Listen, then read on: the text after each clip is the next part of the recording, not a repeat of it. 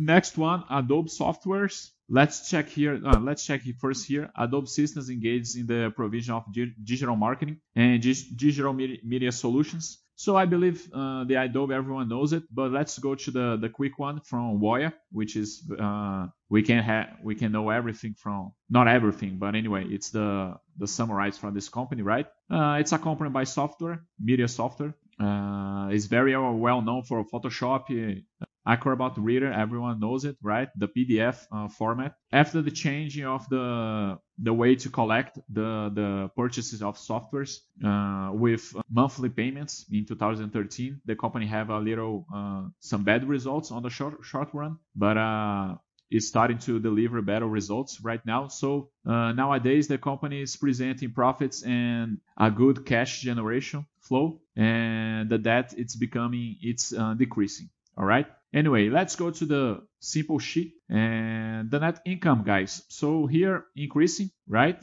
Uh, this is the where probably they were changing uh, 2013, like Voya said, change a little bit the their strategy. Net income here, earnings per share, so very good, right, guys? On the on the past five years, EPS growth, EBITDA, it looks like the same graphic, right, guys? So uh, very consistent company. The net debt uh, in the past two years, it's negative. So the net debt over EBITDA is going to be zero, right? In just a second, it's going to be zero in the past two years, right? That's why here it's zero. And the free cash flow, it is increasing also. So very good. Before we, we see the, let's check the capex. Anyway, so it's around 10%, right? 200 million to make 4 billion, um, 400 million to make 4 billion, so something around 10%. It is a company that doesn't pay doesn't pay uh, dividends, so the payout is zero.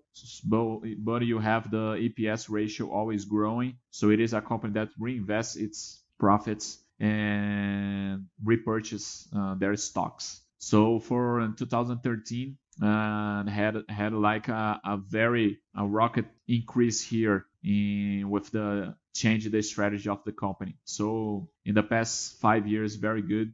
Uh, so let me give my grade. Since this graphic, so it is a company low debt and consistent profits especially after 2013 when changed their strategy. Okay, so number five here, I guess no problems there with this company.